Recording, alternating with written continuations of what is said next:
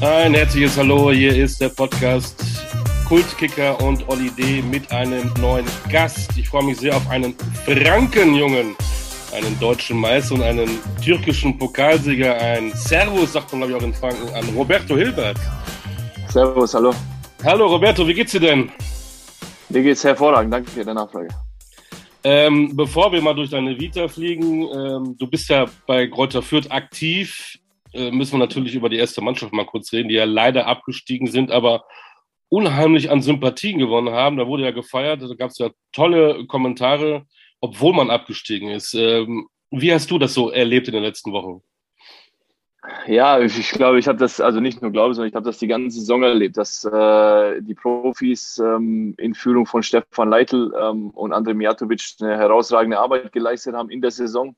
Ja, dass wir natürlich ähm, ja, um den Abstieg kämpfen werden in der Saison, glaube ich, war allen klar. Aber die Jungs äh, und die Mannschaft hat das, äh, den Fürther Weg klar einen Stempel aufgedrückt in der Bundesliga. Ja, wir sind unseren Weg gegangen. Und der Verein ist äh, dementsprechend auch entspannt geblieben die ganze Saison über, was uns äh, in der Saison auch einfach ausgezeichnet hat, welche Führung wir auch einfach im Verein haben und ähm, welchen Weg wir einfach auch gehen wollen. Und ich glaube, das war, glaube ich, das, was die Menschen auch einfach beeindruckt hat. Und dazu kommt, dass wir sicherlich äh, sehr oft der Underdog waren, aber nie unser Spiel hergegeben haben und äh, versucht haben, ja, den vierten Weg letztendlich auch in der Bundesliga zu machen. Kannst du den in zwei, drei Sätzen beschreiben, diesen vierter Weg? Ja, erstmal äh, bescheiden bleiben.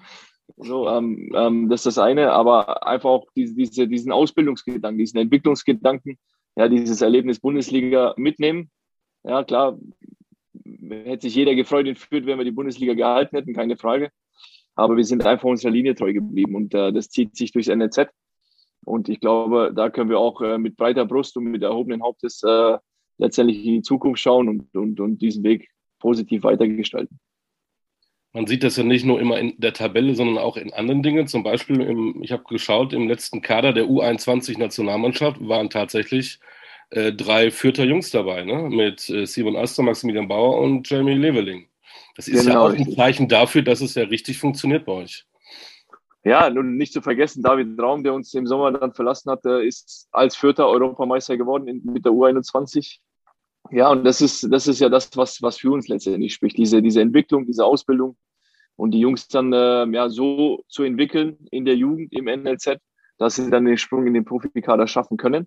Und ähm, ja, ich sage es immer wieder, wenn man äh, bei uns durchs NLZ geht, äh, sieht man einfach unsere Geschichte, wie viele Spieler hier schon die Jugend durchlaufen haben und dann auch äh, in der ersten oder zweiten Bundesliga Fuß gefasst haben, beziehungsweise jede Karriere gemacht haben. Und ich bin davon überzeugt, dass wir da auch ganz, ganz, ganz arg stolz drauf sein können.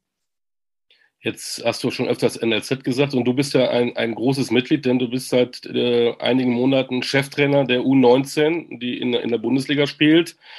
Ähm, zum ersten Mal Chef. Wie, wie war es für dich so die letzten Monate? Ja, aufregend auf jeden Fall und neu, keine Frage. Ähm, ich war lange jetzt äh, Co-Trainer der U23 ähm, und äh, habe da meine, meine, ja, meine Erfahrungen sammeln dürfen äh, als, als Trainer letztendlich. Ja, das wurde mir, ich sage mal so, nicht schwer gemacht, äh, vor allen Dingen in, in, in Verantwortung Peter Ruhmann, ja, der mich da äh, herzlich aufgenommen hat in der U23 und mir sehr, sehr viel beigebracht hat. Ich sehr viel lernen konnte und ja, das war letztendlich mal oder ist mein Ziel gewesen äh, oder nach wie vor mein Ziel, äh, Cheftrainer zu sein. Äh, ich möchte in diese Verantwortung, ich möchte eine Mannschaft führen, ich möchte eine Mannschaft besser machen und entwickeln und ähm, natürlich darüber hinaus dann auch äh, ergebnistechnisch erfolgreich sein. Ähm, und das ist letztendlich mein Weg, den ich mir, den ich mir äh, genommen habe, den ich möchte.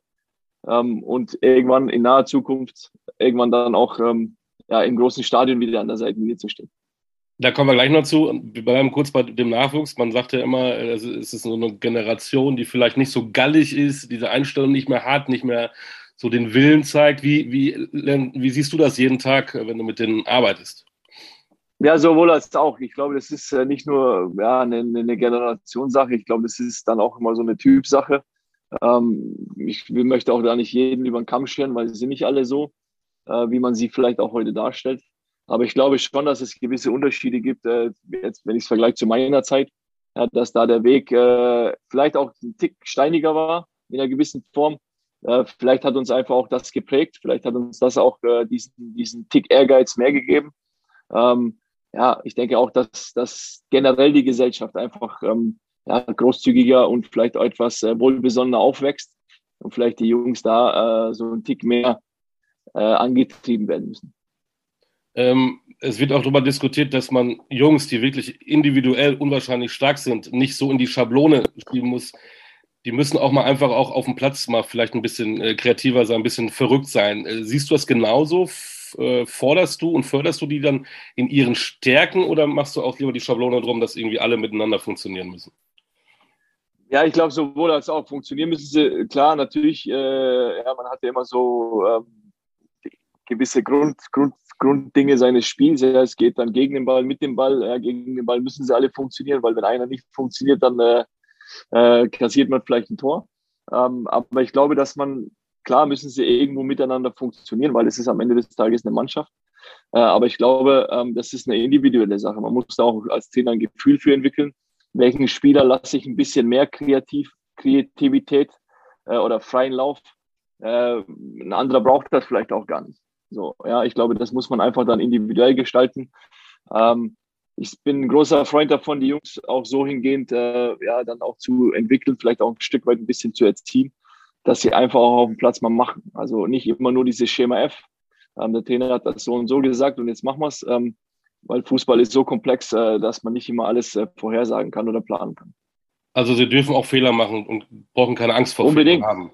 Unbedingt. Diese Angst äh, ist das, was ich meinen Jungs immer mitgebe. Angst ist ein schlechter Begleiter und die hat bei uns nichts zu suchen. Und wenn ich Angst habe, dann mache ich automatisch Fehler und vor allem Fehler, die dann, die dann äh, total unnötig vielleicht auch sind, weil sie es einfach auch besser können und sie müssen oder sollen einfach auch frei sein, mutig sein und vor allem mit Überzeugung alles. Wie warst du denn ähm, als Kind, als Jugendlicher im Training? Warst du trainingsfaul? Hast du Bock auf Training gehabt oder ging es dir irgendwie gegen den Strich oder mal so, mal so? Ich hätte am, ich hätte am liebsten 24-7 Fußball gespielt. ja. Auch draußen vor der Wand vom Garagentor warst du immer draußen Nonstop. dabei? Nonstop, nonstop. Das einzige Hindernis war Schule, in Anführungsstrichen. Ja, das war mal die Zeit, wo ich nicht einen Ball am Fuß hatte, aber ansonsten äh, nonstop Fußball. Ähm, war das sofort dein erster Sportfußball schon als kleiner Junge? Du bist, glaube ich, mit sechs schon äh, zum, zum, nach Forchheim gegangen. Ähm, oder hattest du vorher mal was anderes ausprobiert? Oder war sofort Null, klar? Nur Fußball. Was war denn dein erstes Vorbild, dein erster, dein erster Lieblingsclub? War das dann Nürnberg oder Greuther Fürth oder war es dann tatsächlich auch Bayern? Also mein erster Lieblingsspieler tatsächlich war Roberto Baggio. Das war so, so mein Idol in der, in der Jugendzeit. Aber ja, nicht nur, weil er den gleichen Vornamen hat, oder? Nein, einfach weil es einfach ein großartiger Spieler war, ja, auch ein Offensivspieler. Ich war ja damals auch Offensivspieler. Und er einfach so, so, so eine Ikone zu der Zeit einfach war, aus meiner Sicht. Und äh, deswegen auch großer Fan von ihm. Wenn man, wie du sagst, 24-7 Fußball spielt, ähm, war denn auch für dich im Kopf immer auch, ich will auch Profi werden oder konnte man das noch gar nicht so absehen in der, in der Jugend? Ja, gut, klar, wenn man mit 5, 6 in den Verein kommt, ist das natürlich, äh, klar, will man einfach nur Fußball spielen. Nachher war das, äh, wie das äh, immer mehr wurde, wo ich dann auch ähm, äh, zum, zum größeren Verein gewechselt bin, war das für mich klar, ich will unbedingt Profi werden. Das ist das absolute Hauptziel. Ja, und je älter man wird dann in der Jugend, ja, wenn man dann so in die ja, U15, U16, U17, dann zeichnet sich so ein bisschen der Weg ab. Und da war dann für mich klar, ich will es unbedingt schaffen. Ähm, die meisten wissen es vielleicht schon, die sich mit deiner Vita befassen, aber die das noch nicht wissen, du warst ja auch Klubberer, ne? Du warst ja auch in Nürnberg. Also ich war Spieler vom 1. FC Nürnberg in der Jugend, tatsächlich, ja. Hast du das nochmal Diplom noch diplomatisch ausgedrückt? Äh, das war ja dann der erste größere Verein. Erinnerst du dich noch, wie das damals zustande kam und wie das für dich war, dann von Forchheim nach Nürnberg? Ja, ja klar, mein, äh, mein, mein Stiefvater hat mich damals äh, letztendlich äh, und meine Mama haben mich damals genommen. Wir sind nach Nürnberg gefahren. Ja, ich wusste erstmal von nichts und war dann da beim, äh, zum Training letztendlich angemeldet, eingeladen, wie auch immer. Ja, und dann, äh, wie ich dann da war, wollte ich erst nicht. Ja, und dann äh, wurde ich doch überredet und dann, ähm, ja, und dann äh, habe ich mitgespielt und der Trainer hat damals gesagt, den lassen wir sofort. Ah, hattest du schon richtig gutes Talent. Aber warum, warum wolltest du nicht? Weil Nürnberg nicht. So ja, einfach, glaube ich, so ein bisschen anfangs die Scheu, äh, andere Mannschaft, okay. alles ein bisschen mehr, alles ein bisschen größer, alle haben gleiche Kleider an, so ungefähr. Und es war alles ein bisschen viel, aber dann äh, habe ich mich relativ schnell eingefügt und ähm, das ging dann relativ einfach. du bist dann acht, äh, 2000 ähm, von Nürnberg dann nach Fürth gegangen. Ähm, hast du es dann ganz heimlich gemacht, dass es keiner mitbekommen hat? Oder äh, wie war da die Resonanz in deinem Umfeld? Weil Nein, gar nicht. Also es war ja ich weiß gar nicht, wie viele Spieler sind von Nürnberg nach Fürth oder von Fürth nach Nürnberg gewechselt. In der, in der Historie habe ich gar nicht geguckt, weiß ich gar nicht. Aber ja, gibt schon, gibt schon einige. Also es gibt schon einige, gerade im Jugendbereich. Aber es, ist, es war damals so, dass mich der damalige Trainer ähm, nicht übernommen hat in die nächste, nächste Mannschaft. Damals wäre es dann, der, heute nennt man es U17, ähm, äh, nicht übernommen, ähm, weil es aus seiner Sicht nicht gereicht hätte. Und dann bin ich nach Fürth gewechselt und ähm, ja, letztendlich äh, hat Fürth mich dann zum Profi gemacht. Wenn du das vergleichst, ähm, U17, U19 von damals, wie du es erlebt hast, und heute, wo du da auch an der Seite stehst, wo sind da die größten Unterschiede? Ja, ich glaube, dass, äh, wenn ich das äh, heute überlege, ähm, ich glaube, wir waren schon ein Tick reifer, auch selbstständiger vielleicht auch.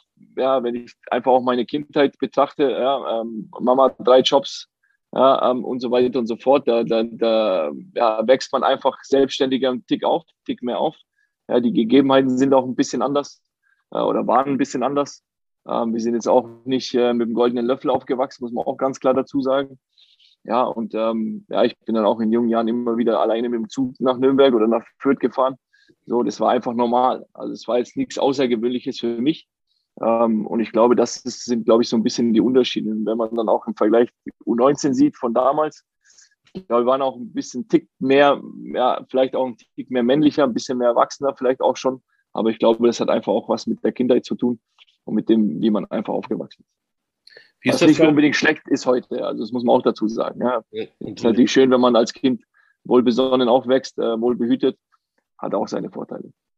Ähm, wenn du mit deinen Spielern sprichst, die bei einem Profiklub, beim Erstligisten spielen, zwar U19, nicht jetzt die erste Herrenmannschaft, ähm, wie selbstbewusst, wie demütig sind die denn? Glauben die alle, dass sie dann auch in Kürze dann auch in der ersten Mannschaft spielen? Oder sind da schon welche dabei, die wissen, dass es von denen, die da jetzt mit deinem Kader sind, ich weiß nicht, wie viel hast du, 18, 20, ähm, ja. dass es vielleicht auch tatsächlich nur, nur zwei, drei, vier schaffen werden? Ja, ich glaube, es ist auch da, äh, ist das so ein bisschen geteilt. Klar, die, die, alle, die bei mir im Team spielen in der U19, die haben alle diesen Traum und das Ziel, Profifußball zu, Fußballer zu werden und im Profigeschäft dann auch äh, letztendlich Geld zu verdienen. Ähm, das ist das eine, aber ich glaube, ähm, wir in Fürth haben das schon so im Griff, dass, dass die Jungs auch äh, demütig sind und auch ganz klar wissen, was dazugehört ähm, oder was man auch letztendlich leisten muss oder soll oder kann ähm, und auch auf was man verzichten muss in der Jugend, ähm, um dann vielleicht auch diesen Weg dann einschlagen zu können. Ich für meinen Teil bin meinen Jungs immer ehrlich gegenüber ja, und versuche ihnen da ganz klar zu vermitteln, wie das Profigeschäft auch läuft. Und ähm, ja, es ist eine schöne Welt, keine Frage. Aber es gibt auch äh, die andere Seite und die ist, äh, die ist dann schon hart und nicht ganz so einfach. Wo ist denn dann der größte Unterschied, den Schritt U19 dann tatsächlich in den Erwachsenenfußball? Du hast den Umweg über die Bayernliga damals gemacht, also nicht direkt bei einem, ja. einem Profiklub in der ersten, zweiten oder dritten Liga. Ja, es ist einfach ein Haifischbecken, so einfach muss man sagen. Ja, das sind dann in einem Kader 24, 25 Spieler und jeder will einfach auf dem Platz stehen. So, jeder will spielen. Ja, es ist dann in der heutigen Zeit, muss man auch ganz ehrlich sein, es geht einfach auch um sehr viel Geld, gerade in der ersten Bundesliga. Dann kommt nachher, nachher das internationale Geschäft dazu und so weiter und so fort. Es geht einfach um viel Geld und um, um ja, wie sagt man, so Platz, Platzherrschaft. Also man, jeder will seinen Platz einnehmen, jeder will von Beginn an spielen. Und dementsprechend muss man das halt einfach auch können. Wie war das für dich damals? War das der richtige Schritt, feucht in der Bayernliga oder hättest du dir am Anfang ein bisschen mehr erwartet? Auch nee, gar nicht. Es war ja immer, ja, ja, im Nachhinein sage ich, ich habe alles richtig gemacht. So, ähm, das, das Schöne war ja in Feucht, äh, dass Feucht äh, zu der Zeit äh, ja auch dementsprechend investiert hat in die Mannschaft. Ja, wir sind ja dann auch damals vierte Liga, war ja die Bayernliga noch in die dritte Liga, Regionalliga aufgestiegen und haben ja da schon so, so Teilprofi-Erfahrung sammeln können. Also es war ja damals, äh, ich glaube, ich war der Einzige, der eine Ausbildung noch gemacht hat. Die anderen haben ja in der Zeit nur von Feucht gelebt, sagen wir es mal so. Also schon sehr, sehr profi, äh, pro, äh, professionell aufgestellt. Ähm, und da konnte ich mir, und ich sage auch heute, diese Zeit, diese zwei Jahre in Feucht haben mich einfach auch geprägt für die Zukunft, weil ich da, und da bin ich heute noch sehr dankbar für, in der alten Schule des Fußballs groß werden durfte. Ja, da, ähm, da ging es noch ein bisschen anders, äh, ein bisschen anders zu. Ähm, und das hat mich einfach für meine Zeit danach einfach geprägt. Auch da wieder die Frage, der Unterschied Bayernligist, dann warst du in der zweiten Liga Greuther Fürth zum ersten Mal wieder in Fürth dann als, als, als Erwachsener. Wie groß war da der Unterschied für dich? Hast du oder warst du eigentlich auch schon so talentiert, so gut, dass der Unterschied gar nicht so groß war? Ja, man hat schon einen Unterschied gemerkt, ja, was, was, die, was die fußballische Komponente betrifft. Ja, keine Frage. Ähm, Wäre auch schlimm, wenn nicht. Ähm, aber für mich äh, war immer dieser Fokus, äh, letztendlich da zweite Bundesliga festzuspielen, mich da reinzuspielen ja, mein Talent war sicherlich da. Äh, ich bin aber auch äh, sehr, sehr, und es hat äh, ging einfach über meine ganze Karriere so, dass ich gerade über diese, über diesen Ehrgeiz, diesen Willen und diese Mentalitätsschiene einfach kam. Das war mein, eine, einer meiner Stärken. Ähm, muss auch ganz ehrlich sagen, ich hatte in meiner Karriere Mannschaftskollegen, die deutlich besser waren, was oder talentierter waren wie ich. Aber ich bin halt ein Typ Mensch, ich setze mir ein Ziel und das fokussiere ich und, und bedingungslos letztendlich erreichen. Hattest du in der Zeit auch immer noch diesen 24-7-Gedanken, äh, nichts, nichts anderes als Fußball? Unbedingt. Das habe ich heute noch. Wobei jetzt habe ich Familie. Äh, die kommen, dürfen natürlich auch nicht zu kurz kommen. Aber ja, Fußball ist einfach ja, ein großer Teil meines Lebens. Und ähm, ich, deswegen bin ich auch sehr dankbar, dass ich nach wie vor im Fußball äh, tätig sein darf. Es ist ja wirklich ähm, deine Karriere wie gemalt, ne? Bayernliga, zweite Liga und dann kommt der VfB Stuttgart. Ähm, war das der einzige Club, der dich haben wollte oder gab es da auch noch andere interessante Angebote seinerzeit? Nee, in der Zeit tatsächlich äh, Arminia Bielefeld äh, mit Uwe Rapolda damals äh, großes Interesse gehabt. Äh, lustigerweise der erste FC Nürnberg auch. ähm, und ich habe mich aber dann für, für VfB Stuttgart entschieden. Weil? Ja, weil ich der Meinung bin, äh, dass ich dort einfach besser hinpasse und ich mich dort äh, auch, äh, ja, in dem Fall hatte ich einen Vierjahresvertrag angeboten bekommen, ähm, mich da einfach äh, sehr, sehr gut entwickeln kann. Ja, VfB Stuttgart ist ein großer Club, nach wie vor. Ja, und die Ambitionen, die einfach da auch waren, die haben mir letztendlich entsprochen und deswegen habe ich mich dafür entschieden. Und es war ja genau die richtige Entscheidung, denn Roberto Hilbert wird mit dem VfB Stuttgart deutscher Meister. Du warst der Einzige aus dem Kader, der tatsächlich alle äh, Spiele gemacht hat, ne? Alle Pflichtspiele, ja. Bundesliga plus äh, Pokal. Ähm, warst du nie so verletzungsanfällig? Nee, toi, toi, toi. Also ich hatte äh, hinten raus dann in Leverkusen, äh, so äh, habe ich das so ein bisschen nachgeholt, eine Saison. ähm, ja, aber es ist, ja, ich war einfach, ja, ich bin, war auch nicht so derjenige, der dann äh, der dann lang äh, rumlamentiert hat oder rumgejammert hat. Ähm, wenn mal was war, dann war das vom Kopf her, okay, jetzt ist so, Verletzung auskurieren lassen, äh, Reha etc. und weiter geht's. Aber damals, äh, jedes Spiel auf, auf dem Platz, da waren Spieler Hildebrand Mera, Fernando Mera, Taski, Bubble, Del Pier, ich habe es mal aufgeschrieben hier, Artu Boca, ja. Andi Berg, Silvio Meissner, Hitz, Hitzelsberger, der junge Sami Kedira, vorne Gomez, Kakao, Thomasson, das sind schon, äh, das sind schon Knallernamen gewesen. Das war auch. Absolut, ja. Äh, da hast du dich gut wohlgefühlt. Wie habt ihr denn, erinnerst du dich noch an die Meisterfeier? Oder erinnert man sich da gar nicht mehr, weil nach zwei Bier ist ja sowieso nee, nee, ja, es wird ja auch immer gefühlt jedes Jahr wiederholt. Ähm, man kriegt die Erinnerung schon immer wieder ja. zurück. Ja, ich glaube, dass, äh, dass das Schöne an der ganzen Geschichte ist, dass ja absolut wirklich keiner, inklusive uns, damit gerechnet hat, dass wir deutscher Meister werden. So, und wenn man dann einfach auch die, vor allen Dingen äh, den Start der Saison und dann so die, ja, so die Endphase äh, der Saison äh, sieht, ähm, war ja, wenn man die ersten fünf Spiele sieht, ich glaube, da haben wir, weiß nicht, sechs Punkte gehabt oder sieben Punkte, glaube ich, weiß nicht mehr genau, wo du im ersten Spiel gegen Nürnberg lustigerweise wieder direkt 3-0 irgendwie auf die Nuss kriegst. Ähm, da war ja schon äh, gefühlt wieder Untergangsstimmung. Und ähm, dann ähm, haust du in den letzten zehn Spielen, ähm, haust du eine Siegesserie raus, ähm, vom Allerfeinsten und stehst dann am letzten Spieltag gegen Cottbus fest ins Stadion und weißt, wenn du heute gewinnst, wirst du deutscher Meister. So, und ähm, ja, dann gewinnt man das Spiel und denkt, man ist erstmal so ein bisschen in der verkehrten Welt angekommen. Und ähm, so ein paar Tage später realisiert man, dass man wirklich deutscher Meister wurde. Ähm, was war denn dann das Geheimnis? War es der Meistertrainer Armin Fee? War es diese Mischung mit diesen, auch international, mit Del Pierre Meira und, und, und, und Co.? Äh, war die eine Einheit oder was war das große Geheimnis damals?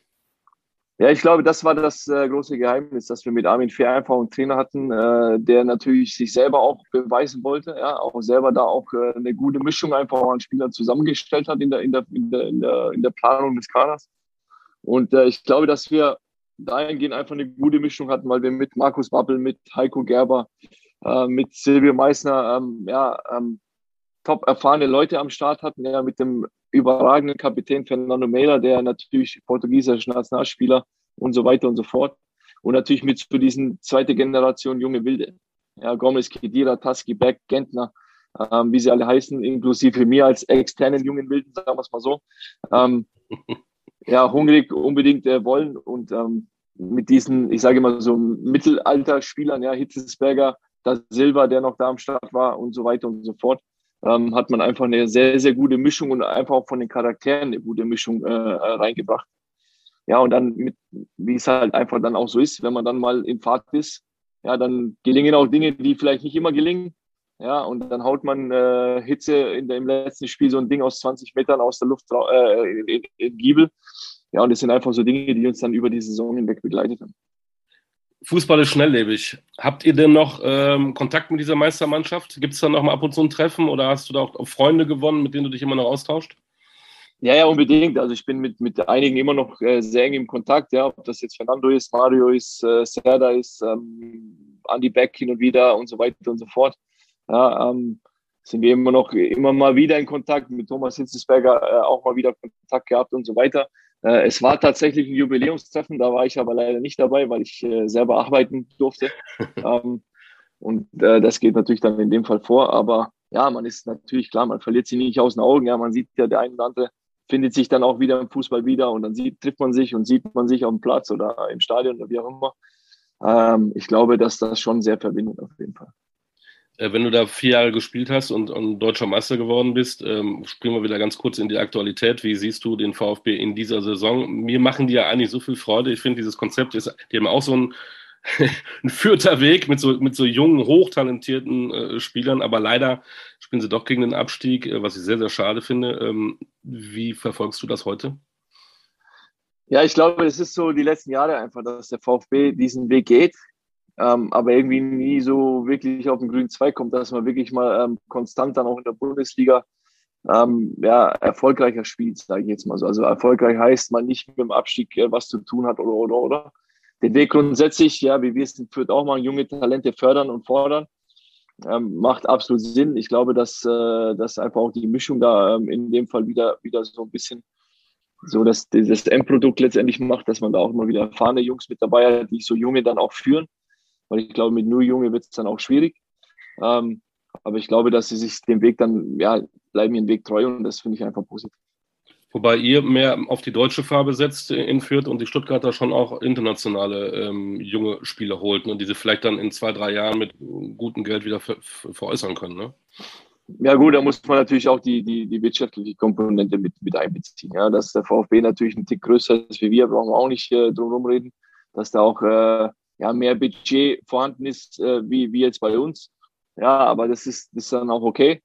Und ähm, ob man dann ja immer irgendwie Spieler aus dem Ausland holen muss, kann, weiß ich nicht. Es ist dann eine Vereinsphilosophie, muss jeder für sich entscheiden. Aber am Ende des Tages ähm, gehe ich den Weg absolut mit, äh, junge Spieler dann auch zu fördern. Aber ich glaube, ich, ich, glaub, ich brauche dich jetzt nicht fragen, ob sie jetzt in der Liga bleiben oder nicht. Du wirst wahrscheinlich sagen, weil du auch ein VfB-Herz irgendwo hast, dass sie, dass sie es noch schaffen, oder? Ich hoffe es natürlich. Ne? Klar, es ist für die Region einfach schön, wenn, wenn der VfB in der Bundesliga bleibt. Und ich glaube auch, dass jeder gerne nach Stuttgart fährt, um da zu spielen, weil es einfach eine gute Atmosphäre ist, ein schönes Stadion ist und immer wieder äh, interessant ist, einfach auch gegen VfB zu spielen. Äh, nach vier Jahren hast du aber dann den VfB verlassen. Ähm, warum? Ja, es war dann auch hinten raus, äh, ja, war es dann einfach so, dass, dass das ein oder andere äh, ja, dann auch vorgefallen ist in einer gewissen Form. Ähm, nicht negativ, also ich habe den Verein immer positiv in, in, Erinnerung. Ja, und es war dann einfach nach vier Jahren für mich dann äh, ja, der Weg frei, letztendlich neu ist, mich neu zu orientieren und dann auch äh, den Weg woanders hinzugehen. Ich hätte damals auch in der Bundesliga bleiben können, dann kam das Angebot aus Istanbul. Ja, und es war dann für mich einfach auch spannend, dann im Ausland äh, ja, Fuß zu fassen, ins Ausland einfach auch diese, nicht nur die fußballerische Erfahrung, einfach auch die Persönlichkeitsentwicklung und Erfahrung zu machen. Und ja, bei das Istanbul äh, ist auch ganz, ganz tief in meinem Herzen drin, ja, nach den drei Jahren. Ähm, und es war einfach für mich grundsätzlich eine Erfahrung, die ich nicht, nicht mehr missen möchte. Ähm, das warst du Nationalspieler, äh, hast du in der deutschen Bundesliga gespielt, haben dann nicht auch einige gesagt, ey, ähm, Roberto, die türkische Liga ist jetzt auch nicht so die Liga, ähm, die man so sieht wie Frankreich, England, Spanien, Italien, Deutschland. Ähm, macht das besser nicht? Gab es solche, solche Leute oder Besiktas schon? Ja, ja, auf jeden Fall. Auf jeden Fall haben sehr viele das kritisch gesehen. Einfach auch mit der Prämisse äh, Türkei, ja, ist immer schwierig, kriegst dein Geld nicht und ähm, die Liga, ja, weiß nicht, ob die so gut ist und so weiter und so fort. Ähm, ich muss sagen, ich bin natürlich zum Verein gewechselt, das in Deutschland vergleichbar ist wie Bayern München oder Borussia Dortmund. Ja, ich bin nicht zu, zum kleinen Verein in Anführungsstrichen gewechselt, sondern zu einer der größten Clubs der, der Liga oder des Landes. Ähm, und ähm, einfach auch mit diesem Hintergrund, wir spielen auch international. Ähm, und ähm, für mich war die Entscheidung dann eigentlich relativ einfach. Ich hoffe, jetzt habe ich den Namen richtig. Bernd Schuster hat sich äh, geholt, ne? Der war damals Trainer bei Genau, richtig. Ne? Genau, richtig. Und da hattet ihr eine kleine deutsche Community. Michael Fink und Fabian Ernst äh, waren, waren, auch da. Und dann auch so große Spieler wie Charisma, Guti, der von Real Madrid kam. Ähm, und natürlich reichlich Türken. Ähm, wie war denn die Mentalität der, der, der Deutsche mit deinen 24-7-Lust, mit Einstellung, mit Disziplin? Und, und der Türke, der vielleicht so ein bisschen klischeemäßig Larifari äh, unterwegs ist. Äh, war das wirklich so? Ungefähr so kann man es beschreiben. Ungefähr hey. so kann man es beschreiben. Aber ich glaube, die, ja, da, ja, das ist ja, ist ja auch das, was letztendlich uns Deutsche auszeichnet, was in der Türkei auch sehr, sehr beliebt ist, muss man dazu sagen. Ja, diese deutsche Disziplin, diese, ja, diese, diese Struktur und auch diese, dieses äh, nach vorne Vollgas geben. Und ähm, ja, es hat auf jeden Fall sehr viel Spaß gemacht. Ja. Was hat dich am meisten ähm, mitgenommen da? Du warst ja auch drei Jahre, glaube ich, da, ne? Das ist ja schon genau, 81 Spiele gemacht, hast den Pokal gewonnen. Äh, wenn du jetzt an diese Zeit zurückdenkst, was, was fällt dir da so als erstes ein? Ja, generell, ja, die, die, diese, diese, diese Verrücktheit. Ja, dieses, dieses, äh, dieses äh, im positiven Sinne, dieses Fanatische, was einfach die Türken mitbringen. Ja, egal welche Fangruppierung das ist oder Fans von welchem Verein. Ja, ich bin natürlich ein großer Anhänger äh, von, von Besiktas-Fans, äh, weil das einfach, ja, das kann man schwer, schwer erklären, weil das ist so eine Liebe und so, so, so eine Aufopferung für diesen Club. Ähm, egal wo wir waren, es waren immer tausende Fans irgendwie gefühlt dabei, ja, und ähm, ich habe dann auch hier in Deutschland Basketball Besiktas gegen Bayreuth mal geguckt. Ja, da waren irgendwie, ich weiß nicht, wie viele äh, Besiktas-Fans dann da. Und es ist einfach diese, diese Aufopferung für diesen Club ist schon ähm, sehr, sehr ähm, ist spannend. Es ist aber auch sehr aufregend und ist total beeindruckend. Jetzt kennen wir ja ähm, das Derby, der Club gegen Kräuter Fürth. Äh, wie ist es denn, wenn Besiktas gegen Galatasaray spielt? Wenn Besiktas gegen Fenerbahce spielt? Was geht da ab? Ja, da geht ganz viel ab, muss man mal dazu sagen. Also es ist, äh, ja, ich glaube, dass die Türken das auch äh, ja, zelebrieren, sage ich jetzt mal so. Ja, du hast gefühlt nach dem Spieltag vor dem Derby ähm, hast du ja bis zum Spiel äh, in jedem Sportsender, äh, der läuft, hast du ähm, den Countdown laufen. Äh, es laufen die letzten, äh, die Derbys der letzten zehn Jahre hoch und runter. Und die Leute werden letztendlich dementsprechend auch angeheizt. Und ich glaube, das ist, äh, ja, es ist ein Erlebnis, das unglaublich ist. Hast du auch ein bisschen Türkisch gelernt? Ähm, ja, tatsächlich. Also meine Frau ist auch zur Hälfte Türkin. Ähm, und ähm, mit der Schwiegermama spricht man, äh, spricht man dann auch hin und wieder Türkisch. Stark. Also die spricht natürlich auch Deutsch, aber äh, mein Türkisch ist nicht das Beste, muss man dazu sagen. Ähm, aber ich verstehe ja ziemlich alles. Deswegen mit der Grammatik komme ich so von A nach B, das ist in Ordnung. Aber alles andere ist dann. Also ich könnte jetzt keinen Aufsatz schreiben, sagen wir mal so. muss ja auch nicht. Aber was, was, was man mal eben noch nebenbei sagen muss, ich bin auch ein großer Fan der türkischen Küche. Das ist ja auch sensationell. Das ist ja nicht nur der Döner. Absolut. Ne? Absolut. Absolut. Kannst du, kannst du türkisch kochen? Nein, um Gottes Willen. Nein, nein, das überlasse ich der Schwiegermama. ähm, nach äh, Istanbul ging es dann nach Leverkusen. Ähm, wieder zurück in die Bundesliga. Hattest du auch wieder verschiedene Angebote oder warum dann der Schritt wieder in die Bundesliga nach, nach Leverkusen? Ähm, ja, also ich hätte auch tatsächlich damals nach in die Premier League wechseln können ähm, ähm, zu oh. zwei Vereinen und ähm, habe mich aber dann entschieden äh, zu, für Bayer Leverkusen. Ähm, ähm, ja, großer Verein, gut geführter Club. Ähm, und ja, wir haben Champions League gespielt, vier Jahre in Folge. Also äh, von daher war das nicht so schlimm. Und da war dein Trainer Roger Schmidt, richtig? Also äh, ja, als äh, wie ich kam, war Sami Hüppje, äh, dann ja. Sascha Lewandowski, dann Roger Schmidt und zum Schluss nochmal Taifun Korkut. Der Kollege Schmidt ähm, war in China, hat Erfolg gehabt in Eindhoven und wechselt, ich glaube, so heute ist es, glaube ich, offiziell geworden äh, zu Benfica Lissabon. Was, was macht diesen Trainer aus? Weil äh, viele haben ja gesagt, er war einfach auch zu offensiv oder irgendwie sowas und äh, konnte es dann nicht so umsetzen und hatte dann auch so eine Phase, wo es nicht so gut lief. Aber eigentlich spielte er ja immer sehr attraktiven Fußball. Äh, ja, Roger Schmidt hat uns äh, beigebracht, äh, sehr, sehr offensiven, offensiv verteidigenden Fußball zu spielen. Ja, das war letztendlich seine, seine, sein Markenzeichen. Und ich glaube, das ist nach wie vor noch so. Ich glaube, dass er in, in China habe ich es ehrlich gesagt nicht so verfolgt, aber ich glaube in Eindhoven das ein bisschen optimiert hat für sich. Ähm, aber nach wie vor ähm, ja, hoch verteidigen, äh, aggressiv hoch verteidigen, ja, ist nach wie vor sein Ding. Und ähm, ich glaube, das hat uns äh, über ja, schon eine lange Zeit ähm, Erfolg gebracht. Klar, irgendwann mal, wenn du halt dann nicht mehr Erfolg hast, dann wird erstmal eh alles in Frage gestellt und kritisiert und so weiter und so fort. Und ich glaube, äh, Roger Schmidt war schon ein sehr ehrgeiziger oder ist ein sehr ehrgeiziger Trainer. Ähm, und ähm, ja, Kritik gegenüber ihm war, dann auch nicht immer, nicht immer fair, aber manchmal auch äh, muss, man Kritik, muss man Kritik auch annehmen. Von wem deiner Trainer hast du am meisten gelernt? Wen äh, würdest du so gerne in An- und Abführung ein bisschen nachahmen in deiner Trainerkarriere? Ähm, ich, also ich bin ganz offen und ehrlich, ich habe von, von allen wirklich sehr, sehr viel mitgenommen. Äh, von dem einen oder anderen äh, bisschen mehr, wie, wie ich es auch heute gut finde als Trainer. Von dem einen oder anderen, äh, dass äh, ja, gewisse Dinge, wo ich sage, das möchte ich so nicht machen.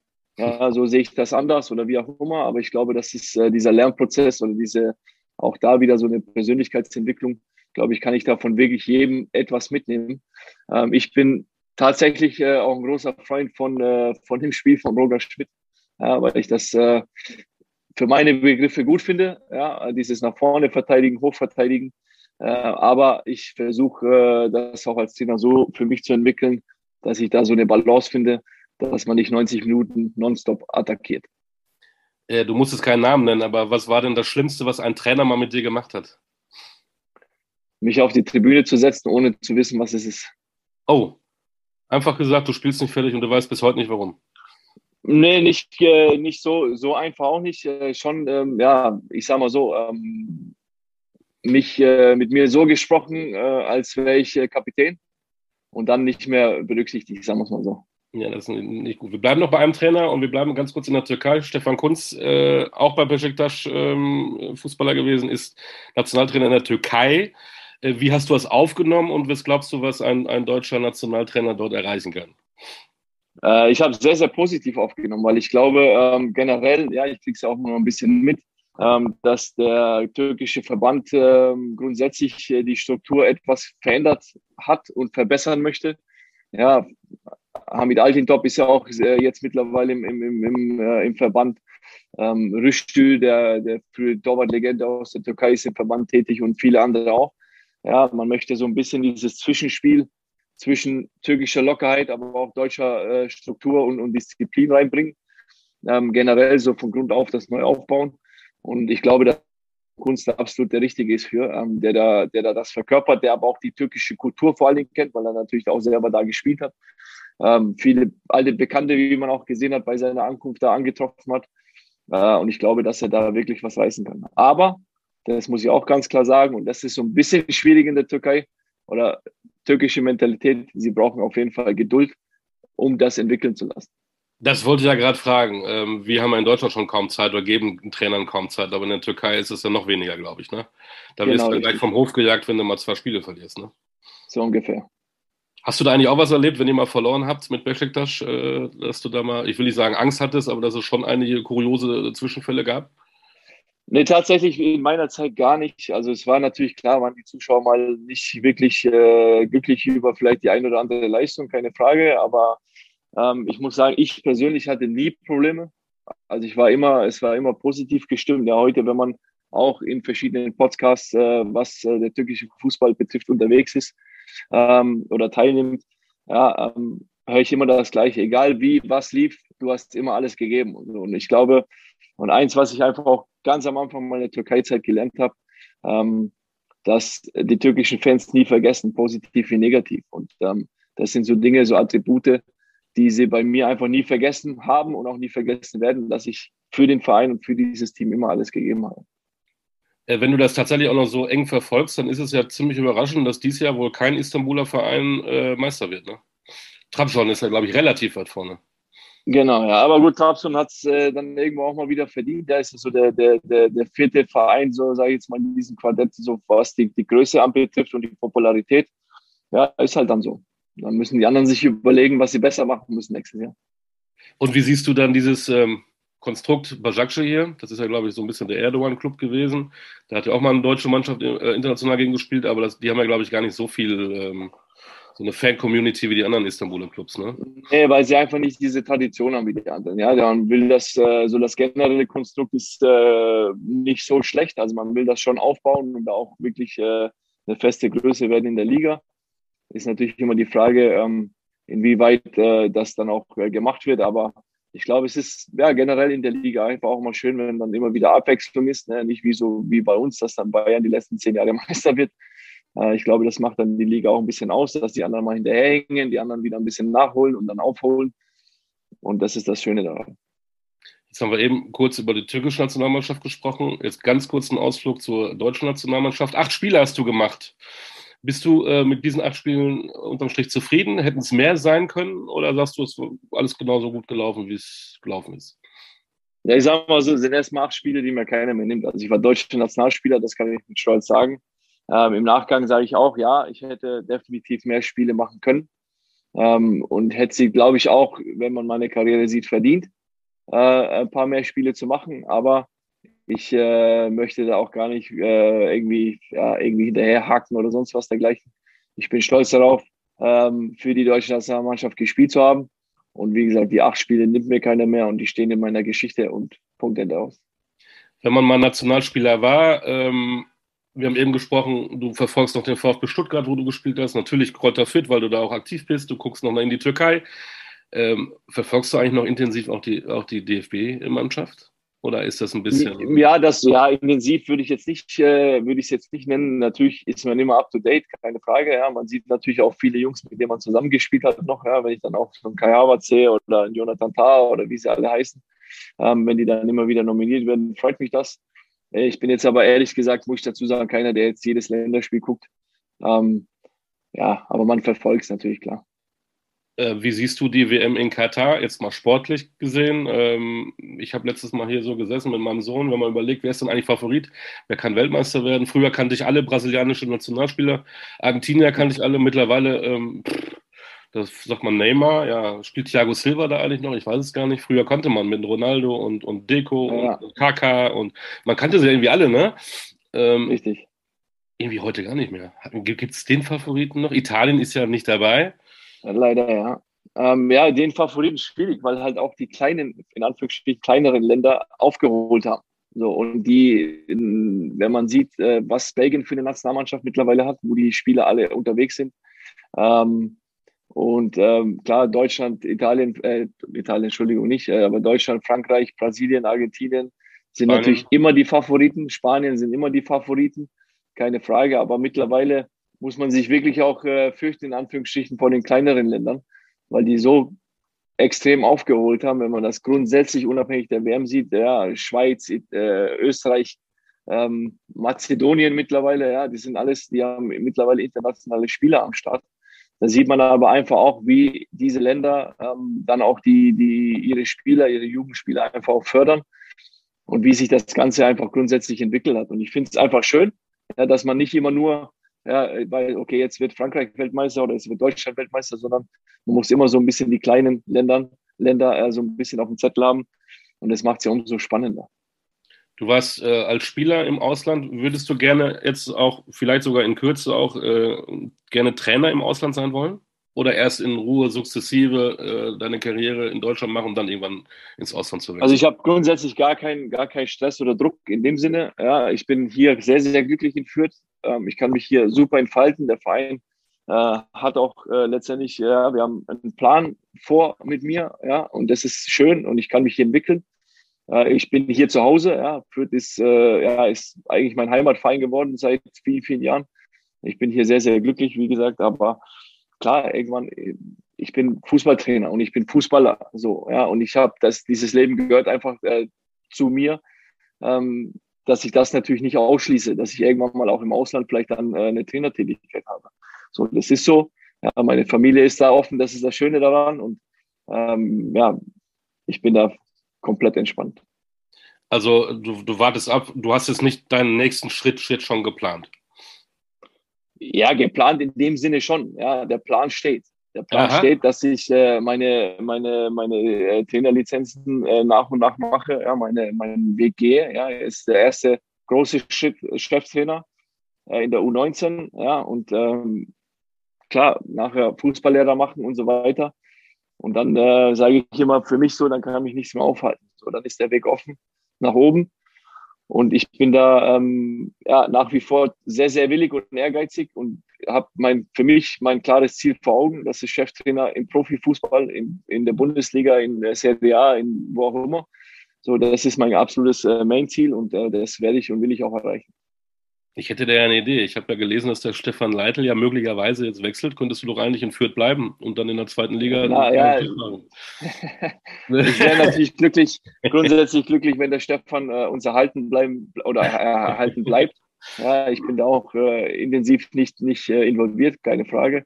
Aber ich hoffe natürlich, dass äh, der Stefan bei uns bleibt, weil er einfach ein wirklich sehr, sehr guter Trainer und vor allen Dingen auch ein sehr, sehr guter Typ ist. Ähm, aber grundsätzlich ähm, würde es jetzt noch nicht gehen, weil ich noch nicht meine UEFA-Lizenz habe. Ähm, deswegen ähm, noch entspannt bleiben und ähm, ja, ich bin auf dem richtigen Weg. Ja, ich bin da nochmal, ich bin völlig entspannt. Ich habe hier alles, was ich brauche und bin sehr, sehr glücklich. Und ähm, der Verein glaubt an mich, der Verein steht zu mir, ich stehe zum Verein und deswegen ist diese Liebe Geuter Fürth und Roberto Hilbert extrem gut. Wäre der Spieler Roberto Hilbert denn mit dem Trainer Roberto Hilbert klargekommen? Äh, ich glaube eher der Trainer mit dem Spieler nicht. ja, wieso? Ja, ich bin, bin da ganz, ganz offen und ehrlich. Ich war kein einfacher Spieler. Ähm, ich war kein einfacher Typ, muss man auch ganz klar sagen, weil ich halt einfach dieser Ehrgeiz und dieser Wille immer extrem war. Und äh, für mich war immer klar, ich bin der Beste und ich will immer spielen. Ähm, und habe es natürlich jedem gegönnt, keine Frage, der vor mir gespielt hat oder der für mich gespielt hat, wie man es nehmen möchte. Ähm, aber für mich war klar, ich war auch ein ganz, ganz schlechter Schauspieler. Also wenn ich enttäuscht war, dann hat das einfach auch jeder mitbekommen und jeder gespürt und diese Energie auch jeder gespürt. Ähm, ja, es ist, so bin ich halt und so, äh, ja, ich bin auch, ich sage immer, ich, ich, ich verbiege mich da auch nicht, weil ich, äh, ja, man muss mich letztendlich oder muss nicht, aber man kann mich so nehmen, wie ich bin. Ähm, und ähm, ich bin nach wie vor sehr, sehr ehrgeizig. Ja, aber natürlich diese, dieser Über-Ehrgeiz oder ich das sagen wir mal so, mit dem Alter, ja, lernt man auch ein bisschen das besser einzuordnen und aus einer anderen Sicht zu sehen. Und ähm, ich glaube, da habe ich äh, in, der, in der Persönlichkeitsentwicklung ganz, ganz, ganz viele Schritte in die, in die richtige Richtung gemacht. Deswegen äh, hat sich das auch äh, deutlich äh, verändert und auch vor allem verbessert. Ich glaube, auch als Trainer muss man auch ähm, die Kunst der Diplomatie ähm, lernen. Ne? Wenn dann die, die Vereinsbosse da sind und denen du dann immer die Meinung sagen würdest, dann würden die vielleicht auch schnell sagen, äh, Roberto, ähm, ja, ich glaube, die Meinung sagen, das mache ich nach wie vor, aber ich glaube, es ist immer eine, eine Frage, wie man es auch einfach macht. Ne? Es ist, äh, man lernt halt einfach auch dazu im Alter, ist einfach so. Und ich habe eine Meinung, wenn sie gefragt ist, dazu stehe ich auch. Aber es ist immer die Frage, wie man es äh, dann auch verkauft, beziehungsweise wie man die Meinung auch wiedergibt. Ähm, ja, klar, Diplomatie gehört einfach dazu. Das muss man auch ein Stück weit ein bisschen lernen. Und ähm, ich glaube, man wird einfach reifer und man wird erwachsener. Und äh, nochmal, dann sieht man es einfach aus einer anderen Sichtweise. Und dann kann man es auch besser einordnen. Zum Schluss, ich denke, du hast wahrscheinlich gleich Training mit, dein, mit deinen Ich muss los, ja. Du musst los. Ähm, bist du ein harter Trainer oder freuen die sich jetzt gleich mit dir trainieren zu dürfen?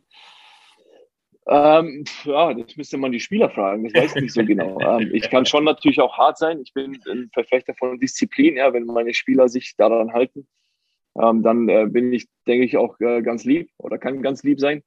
Ähm, aber ich bin einfach davon überzeugt, dass äh, Disziplin den Unterschied macht. Ähm, ja, es gibt immer zwei Wege. Geht man den Weg, äh, um erfolgreich äh, sein zu wollen, oder den, äh, den anderen Weg? Und ich glaube, Disziplin ist da einfach so, so, so, ein, so ein, so ein, äh, so ein Faktor, der darüber entscheidet aus meiner Sicht. Und ähm, ja, ich kann hart sein, ich kann aber auch nett sein. Ähm, ja, es ist immer so, ein, so eine Balance, so ein Balanceakt ein bisschen. Da wollen wir dich mal entlassen, nicht, dass du dann der bist, der zu spät zum Training kommst. Das wäre natürlich äh, genau. ein schlechtes Vorbild. Ne? Danke für deine Zeit. Äh, viel Erfolg. Und wenn du dann irgendwann deinen, deinen Profi-Trainerjob hast, egal wo, äh, treffen wir uns wieder und, und quatschen ein bisschen darüber. Genau. Hat mir sehr viel Freude gemacht. Äh, bleib vor allen Dingen aber auch gesund. Das ist das Allerwichtigste. Ja? Ebenso, danke, vielen lieben Dank. Danke, Roberto Hilbert war das im Podcast äh, Kultkicker. Es hat viel, viel Spaß gemacht. Wir haben schöne Einblicke äh, gehabt. In 14 Tagen haben wir uns wieder. Das war Olli D. und der Podcast Kultkicker. Ciao.